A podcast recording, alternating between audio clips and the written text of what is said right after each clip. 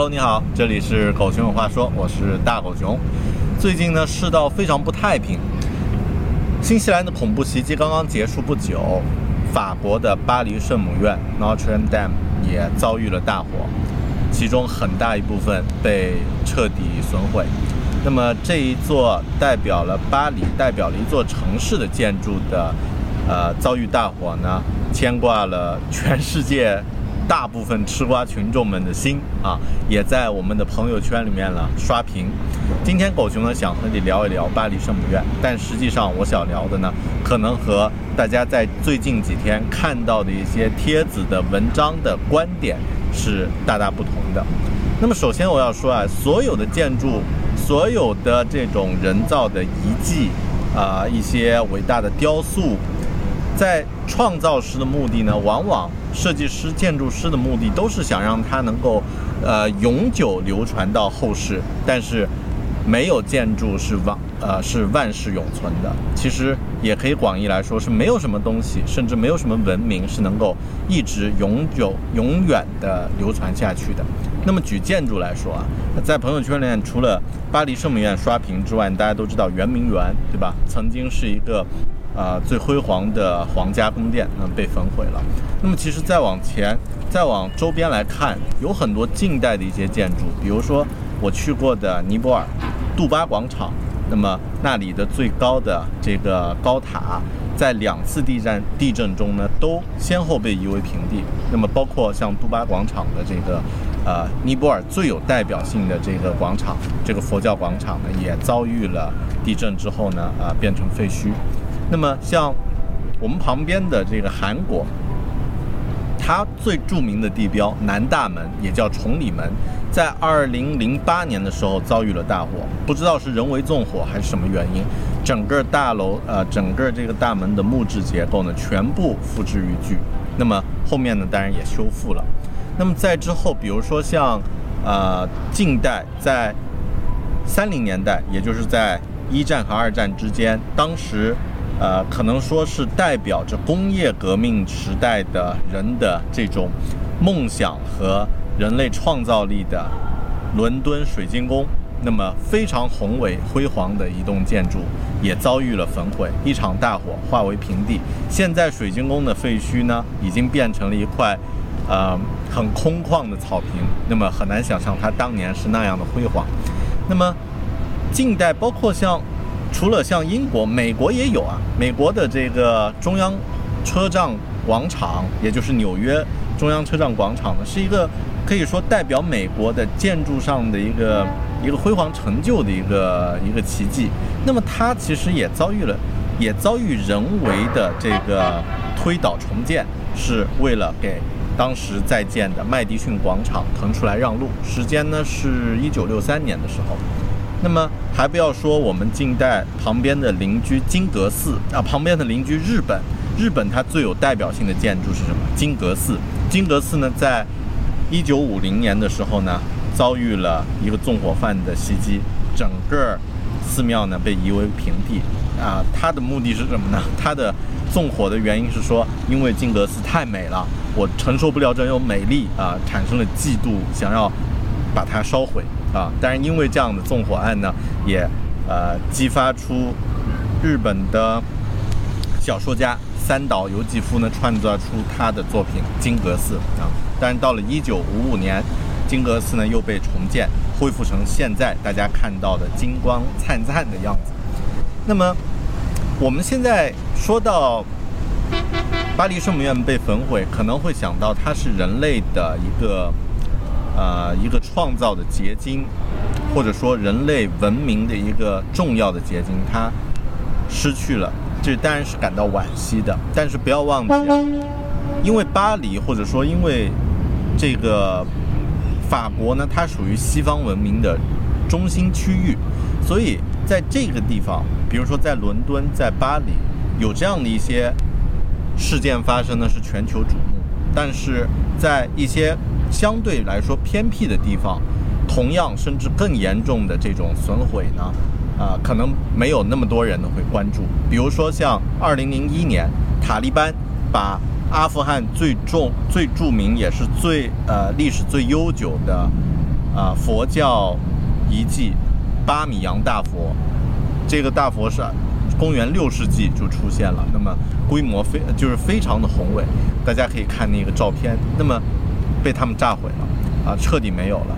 那么这样造成的损失呢，其实要比这个，或者说不能用这种比较吧，就是它和巴黎圣母院到底谁更重要？但是这样的遗迹呢，它的损毁可能看到的人会关注的人会更少一点。那么就像我们现在。一段时间之后，可能你也会熟悉，也不会觉得这样的遗迹对自己的生活造成什么样的影响。这样的遗迹的损损坏或者逝去，会影响到我们生活中具体的呃日常。举个例子，在现在北京的城市的中央，在之前可以说在半个多世纪之前。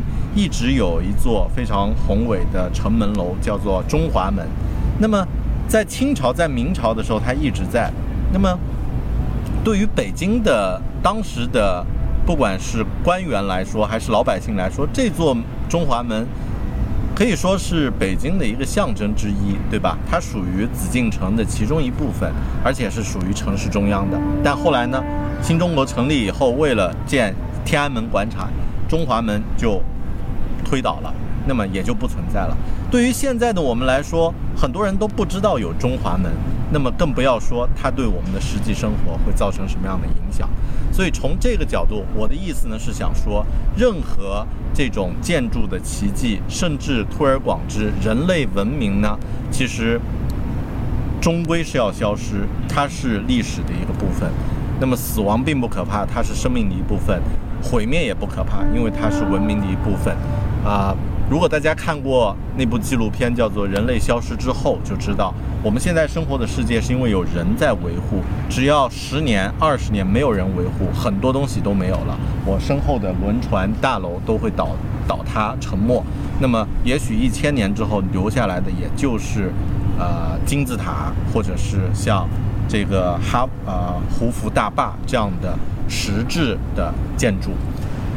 那么在小说《三体》里面，大家不知道有没有印象？在《三体：死神永生》里面呢，因为时间的这个快速流逝，那么一对呃人类留在了星球上，另外一对人类呢，在这个宇宙飞船上，啊，他们的时间呢是相对的。那么在最后一千年后，也就留下了实质的这种宏大的遗迹，能够让人去。追思，那么就像现在留下的金字塔一样，所以我觉得，呃，这是历史的一部分，或者说是事物发展的必经阶段。那么它也会让我们发现自己其实作为人，在这个宇宙里面是很渺小的一部分，而且呢，可能会更愿意去珍视现在你所拥有的文明和。当下能够感受到的这样的一些啊精神和物质上的财富，那么这个是一个点。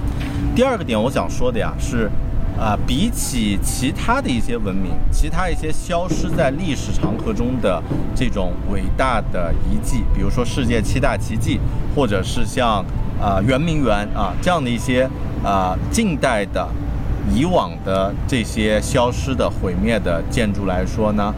巴黎圣母院是非常幸运的，为什么呢？因为它已经有数亿计的这种数据，把所有的跟圣母院有关的信息、建筑的信息、艺术的信息、位置、颜色、材质这些全部保存了下来。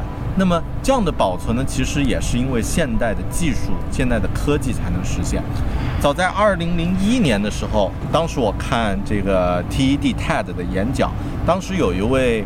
啊，古建筑遗迹修复历应该怎么说呢？他应该叫古建筑啊历史学家，那么叫做 Ben Kranya 啊，是一位希腊人。那么他就是呃从小看到很多的历史建筑都消失了，那么有这样的一个呃感受，就是有这样的一个愿望，就是他想要用自己的技术来重重塑所有的这些。宏伟的历史建筑。那么，在二零零一年的时候，他就已经用 3D 扫描的技术，将一些大型的建筑，比如说像美国的拉什莫尔总统山，啊，还有一些这个欧洲的大教堂等等，都进行了全全息的数字扫描。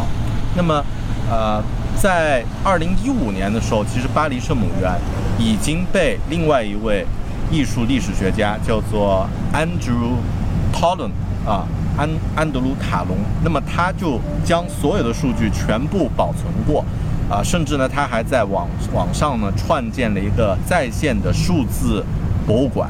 那么，巴黎圣母院就属于其中之一，所有的这些信息都存储在其中。那么其实大家想啊，我们比如说现在会觉得惋惋惜，巴黎圣母院那个美丽的玻璃花窗不见了，啊，已经被彻底呃摧毁了，那么呃消失了。但你要想，创造这种玻璃的工艺，是不是我们现在的工艺要比几百年前的人要更厉害、更啊更啊更发达？要创造出那样的这个玻璃纱、玻璃花窗，只要有原始的数据是完全没有问题的。那么把它再再细分，比如说创造巴黎圣母院的木头材质，呃和工艺，石质的这个材质和工艺，玻璃的材质和工艺，金属的材质和工艺，这些都对于现代人现代人来说是没有问题的。那么只要有数据的保存呢，啊，要将它复原，其实是非常。啊，是可行的，不能说容易啊，是可行的。那么困呃，限制住这个是否能够复制到完美的你，也只是一个金钱上的一个问题。那么呃，很多建筑，比如说像金阁寺已经复原了，呃，韩国的这个崇礼门也复原了。那么巴黎圣母院呢？我觉得它迟早如果有足够的经济支持，有大家的愿景的话呢，是能够复原的。这一点来说，现有的这些世界遗产要比以往的那些啊消失在历史长河中的遗迹呢要幸运的多。那么第三个观点，第三个观点，我我刚刚说这两个观点其实已经非常的反动了啊，就是他是在赞赞歌，不是表达惋惜。第三个观点可能就更反动一些。我要说呀，这件事儿可能它并不是完整的，并不是全部的一件坏事儿。从某种意义上来说，有它好的一面。抛开巴黎圣母院不说，我们来讲一个例子：世界象棋在一九九六年之前呢，都是由人类作为世界冠军。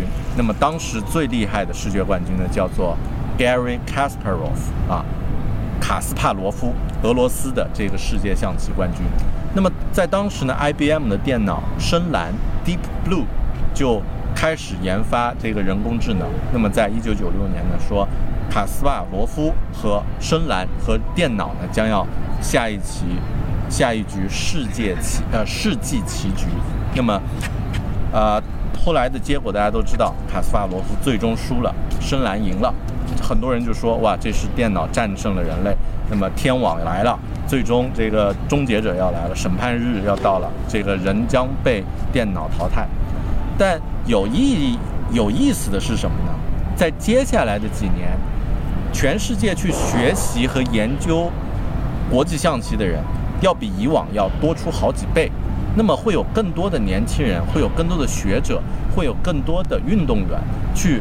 学习和训练和这个和研究，那么全世界的国际象棋的水平，居然就比之前呢提升了很大的一个台阶。那么同样的，这个 IBM 的深蓝这个人工智能的电脑，最后它也实实在在的在科技上带来了巨大的改变，对吧？那么现在我们已经很熟悉的像谷歌的阿尔法狗，那么都是在深蓝的这个肩膀上往上走的。所以从这个观点上来说，巴黎圣母院被大火焚毁的其中一部分建筑，那么可能会换来世人对它更多的关注，会让别人对它的艺术，会对它的这个呃背后的故事产生更多的兴趣，那么也会刺激这些官僚迂腐的法国人啊，居然让国宝被烧了，那么可能也会刺激这些啊。具体的部门和具体的这个教育机构能够更看重它的价值，那么让它被全世界的人更多的人知道。我的家乡云南之前在呃九十年代的时候，丽江是一个没有人知道的小镇，发展的也非常的落后。经过了一次大地震之后，那么整个城市、整个小镇，大部分的房子被夷为了平地。那么大家在这个基础上重建，但是在这个基础上重建的过程中呢，也去向世界去讲述丽江的故事。不知不觉，丽江就变成一个世界级的文化重镇。那么，啊，对它带来的发展，其实某种意义上，在长期来说也是巨大的。所以，可能这件事并不算是一件彻头彻尾的坏事。那么，这是我的第三个观点。那么，说了这三个。不主流的观点之后，我们对我们个人来说有什么有什么样的启发和具体可以怎么去做呢？首先，我觉得第一点就是很实际的，呃，世界很精彩，多出去看看，在自己有能力的时候、有时间、有有精力、有经济基础的时候呢，多出去看看。那么，的确你在看过它之后呢，会有更多的感受。那么，第二呢，就是在去看之前呢，做一些功课。如果你不做任何功课，你没有知识的话，去世界旅行也只是一个邮差而已，去做代购买东西、买纪念品给家人而已。那么多去做一些功课，不一定非得看书，你可以看电影，甚至玩游戏。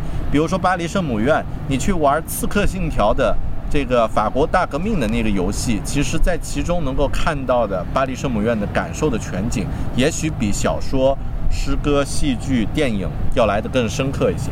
那么第三呢，我觉得，啊，可能是，呃，大家的世界观和历史观可以再远一点，因为这一次我发现很多人在朋友圈里面去晒，其实是晒一种优越感，晒出自己当年去过巴黎圣母院，翻出一张老照片，然后呢晒出来。啊，言下之意呢是啊，我去过了，你还没去过吧？你现在被烧了，你也没机会了，有一种潜在的优越感。那么就像我刚刚说的，这些东西最终都将逝去，我们人也是要死的，建筑最终也是要被时间的长河摧毁的，其实都没有太大意义。那么更多可能，呃，看得再远一点吧。最后呢，最终也就是让我们对对世界、对文明有一种谦卑的感觉，be humble。但是呢，对世界呢有一种好奇心，充满了好奇心，be curious。那这是我最终想要说的几个点。OK，这一期狗熊有话说，拉拉杂杂聊了这些关于巴黎圣圣母院的闲言碎语，希望你喜欢。更多精彩的视频呢，记得关注狗熊有话说的 YouTube 频道 Bear Talk，或者呢订阅我们的公众号狗熊有话说。更多精彩的节目，以后再和大家聊。我们下期视频再见，拜拜。